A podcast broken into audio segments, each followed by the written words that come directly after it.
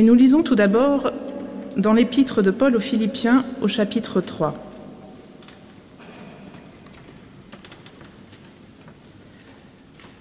Pourtant, j'ai des raisons d'avoir aussi confiance en moi-même. Si un autre croit pouvoir se confier en lui-même, je le peux davantage, moi, circoncis le huitième jour, de la race d'Israël, de la tribu de Benjamin, hébreu, fils d'hébreu, pour la loi, pharisien, pour le zèle, persécuteur de l'Église, pour la justice qu'on trouve dans la loi, devenue irréprochable. Or, toutes ces choses qui étaient pour moi des gains, je les ai considérées comme une perte à cause du Christ. Mais oui, je considère que tout est perte en regard de ce bien suprême qu'est la connaissance de Jésus-Christ mon Seigneur. À cause de lui, j'ai tout perdu, et je considère tout cela comme ordure, afin de gagner Christ et d'être trouvé en lui, non plus avec une justice à moi, qui vient de la loi, mais avec celle qui vient par la foi au Christ, la justice qui vient de Dieu et s'appuie sur la foi. Et nous lisons le texte du jour dans l'évangile de Luc au chapitre 18. Jésus dit encore la parabole que voici à certains qui étaient convaincus d'être justes et qui méprisaient tous les autres. Deux hommes montèrent au temple pour prier. L'un était pharisien et l'autre collecteur d'impôts. Le pharisien, debout, priait ainsi en lui-même. Ô Dieu, je te rends grâce de ce que je ne suis pas comme les autres hommes, qui sont voleurs, malfaisants, adultères, ou encore comme ce collecteur d'impôts. Je jeûne deux fois par semaine, je paie la dîme de tout ce que je me procure. Le collecteur d'impôts, se tenant à distance, ne voulait même pas lever les yeux au ciel, mais il se frappait la poitrine en disant Ô Dieu, prends pitié du pécheur que je suis. Je vous le déclare. Celui-ci redescendit chez lui justifié, et non l'autre, car tout homme qui s'élève sera abaissé, mais celui qui s'abaisse sera élevé. Des gens amenaient à Jésus même des bébés pour qu'il les touche. Voyant cela, les disciples les rabrouaient. Mais Jésus fit venir à lui les bébés en disant Laissez les enfants venir à moi, ne les empêchez pas, car le royaume de, Dieu est à ceux qui sont comme eux.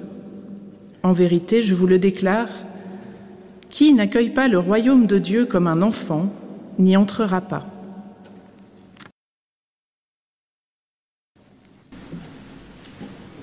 Qu'est-ce que ça veut dire être justifié? C'est un vocabulaire qui ne nous est plus familier. Dans le grec biblique, c'est littéralement être fait juste, ou comme le dit Paul, être trouvé juste. Mais en français, on utilise plutôt être justifié pour un acte ou pour une attitude. Justifier une action, c'est en donner les raisons, les justifications, ou en donner le sens, la signification. Si la question centrale des auditeurs auxquels s'adresse Jésus était Suis-je juste elle ne nous parle plus forcément aujourd'hui, par contre, la question qui peut-être nous parle plus serait quelle est ma place dans ce monde? Ce à quoi je vous invite ce matin, c'est à redécouvrir combien la question de la justice et celle du sens s'éclairent l'une l'autre dans ce récit biblique et quelles pistes de réponse y sont proposées. La question du sens de la vie ou de la raison d'être d'une existence n'est pas formulée en ces termes par la Bible. Mais le questionnement des auditeurs de Jésus sur la justice nous y ramène. Ou je devrais plutôt dire leur non-questionnement. Ils ont déjà la réponse. Ils se pensent justes, ils se savent justes. Arrêtons-nous un moment pour comprendre ce que veut dire dans leur univers mental se penser juste. Dans leur représentation, Dieu est celui qui est souverainement juste, et il juge chaque être à l'aune de cette justice, le déclarant, après un examen serré, juste ou injuste. Le salut, c'est d'être déclaré juste par Dieu et donc d'échapper à sa colère. Le juste est sauvé tant dans cette vie que dans la vie future. Dans cette vie, il sera récompensé par des bénédictions, et dans la vie future, il sera auprès de Dieu. L'injuste, lui, sera puni, au mieux dans cette vie et en tout cas dans la vie future. Être juste, en fait, c'est donc avoir une place devant Dieu. Cette place devant Dieu donne sens à l'existence humaine, qui autrement est vouée au néant. Nous ne sommes plus si loin du questionnement contemporain autour du sens. Comment devient-on juste? Pour les auditeurs de Jésus, il faut et il suffit de se conformer à la volonté de Dieu énoncée dans la Torah, d'en respecter les 613 commandements. En théorie, c'est possible, même si c'est difficile. On a la liste de ces commandements, il y a des savants pour aider à les comprendre, il ne reste plus à chacun, à chacune qu'à les appliquer, ce qui est affaire de volonté. Les auditeurs de Jésus résonnent dans cet univers mental.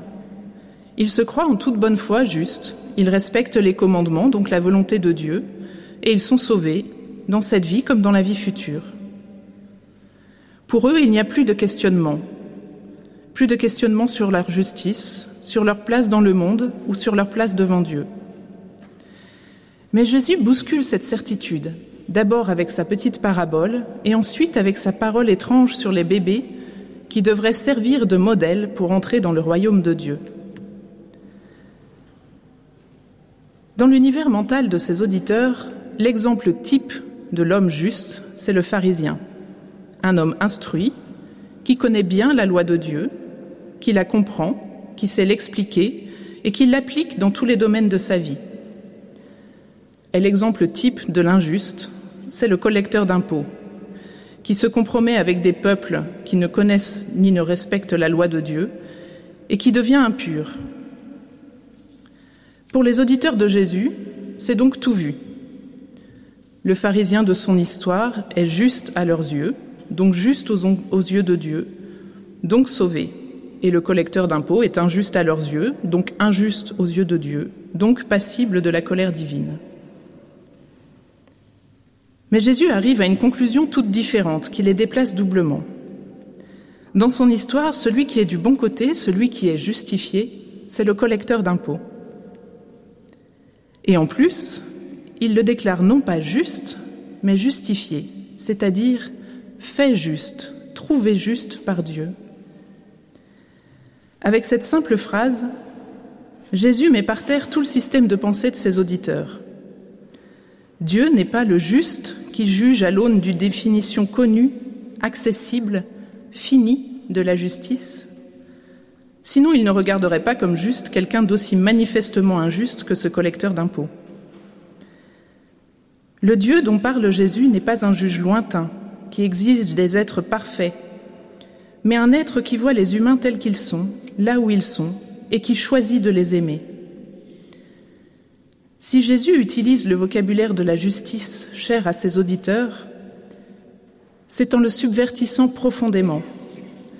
Car un juge qui décide de regarder comme juste quelqu'un qui ne l'est pas est un bien mauvais juge. Par contre, c'est un Dieu en relation, un Dieu aimant, un Dieu qui cherche le chemin de la vie pour celles et ceux qu'il regarde. La suite du, récit de Luc manifeste encore plus cette subversion. En affirmant que le royaume des cieux est à ceux qui sont comme les bébés, les tout petits qui ne parlent pas encore, Jésus balaie toute idée selon laquelle il faut s'efforcer d'être juste pour entrer dans le royaume des cieux. Le tout petit qui ne sait pas encore parler, à peine marcher, n'a sans doute rien commis de terriblement injuste mais il n'a pas non plus accompli les commandements de la loi. Il ne respecte pas les règles de pureté religieuse, et même pire, il ne s'en préoccupe pas. Il ne vient même pas seul à Jésus, il est amené par d'autres. Le bébé, le tout petit, n'est pas juste selon des critères religieux ni selon des critères moraux. Par contre, il est nécessairement un être en relation. Sa survie dépend de sa capacité à entrer en relation avec des êtres qui prendront soin de lui jusqu'à ce qu'il puisse le faire lui-même. Et c'est à un bébé que Jésus dit que le royaume est donné, ou à ceux qui sont comme lui. Oui, Jésus subvertit largement la compréhension que ses auditeurs ont du salut en affirmant qu'il n'est pas dépendant des actes que nous posons ou que nous ne posons pas. Le salut est donné à tous et à toutes, tels qu'ils sont. Aucun besoin d'être autre chose que ce que vous êtes pour être sauvé, dit Jésus en substance à ses auditeurs, donc aussi à nous. Il nous arrive de croire vraiment, profondément, et de vivre comme si notre existence devait être justifiée par nos actes.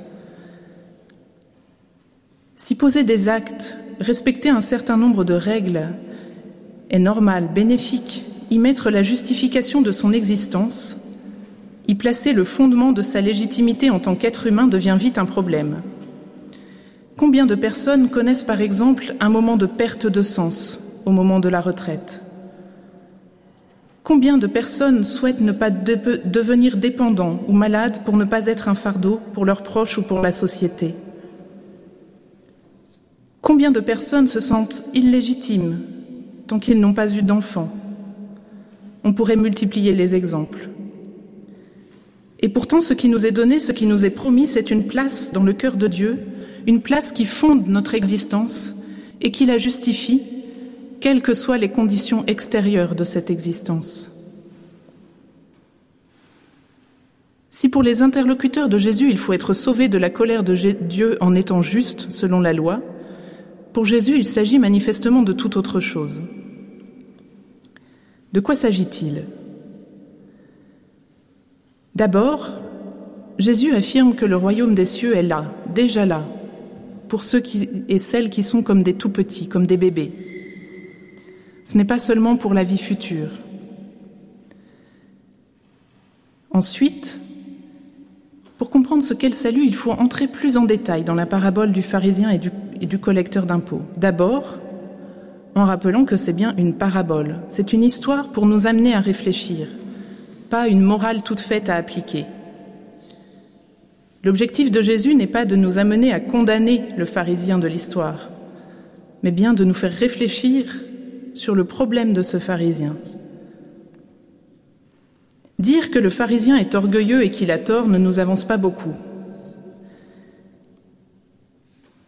Le problème, c'est que cet orgueil, le coupe d'abord des autres et ensuite de Dieu. On le voit dans la prière du pharisien. Les autres n'y sont pas tout à fait des personnes, mais plutôt des faire-valoir ou des objets auxquels se comparer. Pas de relation possible avec eux dans ces conditions. Si on raisonne en se disant que c'est l'action qui nous justifie, qui donne une place dans ce monde, une place à mes yeux, aux yeux des autres ou aux yeux de Dieu, alors l'action devient la mesure de tout et m'enferme, et c'est bien ce qui arrive aux pharisiens. Il prie deux fois par semaine, ce qui est plus qu'exigé. Il fait plus que le nécessaire et il en oublie de vivre avec les autres. Dans son discours, il n'y a que lui, je, je, je. Il n'y a pas de place pour d'autres êtres humains, mais il n'y a pas de place pour Dieu non plus. En décidant seul d'aller au-delà de ce que les commandements exigent, ce pharisien prétend mieux savoir que Dieu ce qu'il faut faire pour être sauvé. Il se met à la place de Dieu. Le texte nous dit qu'il prie en lui-même. On pourrait même traduire il priait devant lui-même. Dit autrement, c'est lui-même qu'il prie et pas Dieu. Coupé des autres êtres humains, coupé de Dieu, le pharisien est seul avec lui-même, replié sur lui-même. Il n'y a plus de place dans sa vie pour le changement, l'évolution, la relation. En fait, le pharisien que les auditeurs de Jésus croient l'image du juste est l'image du péché. Le péché, ce n'est pas une attitude en particulier, comme le mensonge ou l'orgueil, c'est pour le dire avec les mots de Martin Luther, le fait d'être recroquevillé sur lui-même. Plus proche de nous, Francine Carillo l'exprime ainsi. Le péché, ce n'est pas d'abord ce qu'on fait ou ce qu'on ne fait pas. C'est une mauvaise manière de s'enraciner dans la vie. C'est une racine meurtrière où le don coïncide avec son refus, en sorte qu'il devient angoisse et dépression. Ce que le terme de péché recouvre donc, c'est un rapport malade à la vie qui fait qu'on vise à côté de la cible ou qu'on se trompe tout à fait de cible. C'est bien ce repliement sur soi-même, ce rapport malade à la vie qui est le véritable problème du pharisien dans cette histoire. Il vit en autarcie avec lui-même, il se fait son idée du salut, il se fixe les exigences pour être sauvé, il juge sa réussite et il se déclare lui-même sauvé. Aucune place pour autre chose que lui. Mais s'il n'est pas justifié à la fin de l'histoire de Jésus, ce n'est pas que son cas soit irrémédiable. Ce n'est pas qu'il soit condamné sans appel. L'exemple de Paul nous le montre. Comme il le rappelle dans le passage de l'épître aux Philippiens que nous avons entendu tout à l'heure, Paul était réellement comme ce pharisien imaginé par Jésus pour inviter ses auditeurs à réfléchir. Paul était irréprochable selon la loi, il avait tout bon selon les codes religieux en vigueur. Mais quelque chose s'est produit sur le chemin de Damas qui l'a bousculé, mis à terre et relevé. Quelque chose d'inattendu, quelque chose que les auditeurs de Jésus sont appelés à vivre, et nous à leur suite, avec cette drôle de parabole. Quelque chose qui déplie de soi-même, qui ouvre sur l'autre. Paul, après Damas, a dû faire tout un chemin pour apprendre à vivre de cela qu'il avait reçu. Celui qui lui avait demandé Pourquoi me persécutes-tu? l'aimait. Le pharisien de la parabole, Paul, avant Damas, les auditeurs de Jésus, tous cherchent Dieu, mais en étant persuadés que son amour s'achète au prix du respect de la loi. Et ce qu'ils ont à découvrir, c'est que ce qu'ils pensent être la volonté de Dieu ne l'est pas nécessairement, et que Dieu les accepte de toute façon, malgré toutes leurs erreurs. La justice de Dieu n'est pas une récompense, elle est un don qui vise à restaurer la paix à l'intérieur de chacun et de chacune, comme dans le monde. La justice divine restaure, produit le salut, elle espère le meilleur et elle détruit le pire. L'amour de Dieu n'est pas donné en échange d'un comportement parfait, à la fin d'un bon long parcours périlleux, il est donné d'abord, conservé malgré tous les égarements. Il promet un comportement juste et des relations aimantes à partir de ce don. Mais accepter un amour qui se donne gratuitement sans rien exiger en échange nous est contre-intuitif. Le théologien du XXe siècle, Paul Tillich, disait que le salut, c'est accepter d'être accepté par Dieu en se sachant inacceptable. Nous avons une tendance à n'accepter l'amour que s'il est monnayable, échangeable, justifiable. La gratuité nous fait peur. Repliés sur nous-mêmes, nous vivons comme si Dieu exigeait quelque chose de nous. Mais Jésus est venu rendre cet égarement visible et rappeler le salut offert à tous et à toutes sans condition. Un salut qui libère d'une vie aliénée, un salut qui libère du besoin de faire ses preuves, de justifier soi-même sa place dans le monde, de donner des preuves de sa dignité ou de trouver un sens légitime à son existence. Ce salut concerne d'abord la vie présente, il libère pour entrer en relation avec les autres. C'est ce qu'ont vécu les apôtres du Christ, libérés de ce qui les enfermait et donnés au monde pour annoncer cette nouvelle époustouflante Dieu est celui qui dit à chacun, à chacune, Tu as du prix à mes yeux, car je t'aime. Pas Tu as du prix à mes yeux, car tu es bon, généreux, utile à la société. Mais tu as du prix à mes yeux, car je t'aime, et cet amour que j'ai pour toi te donnera des ailes, te donnera un sens à ton existence et te justifie. Amen.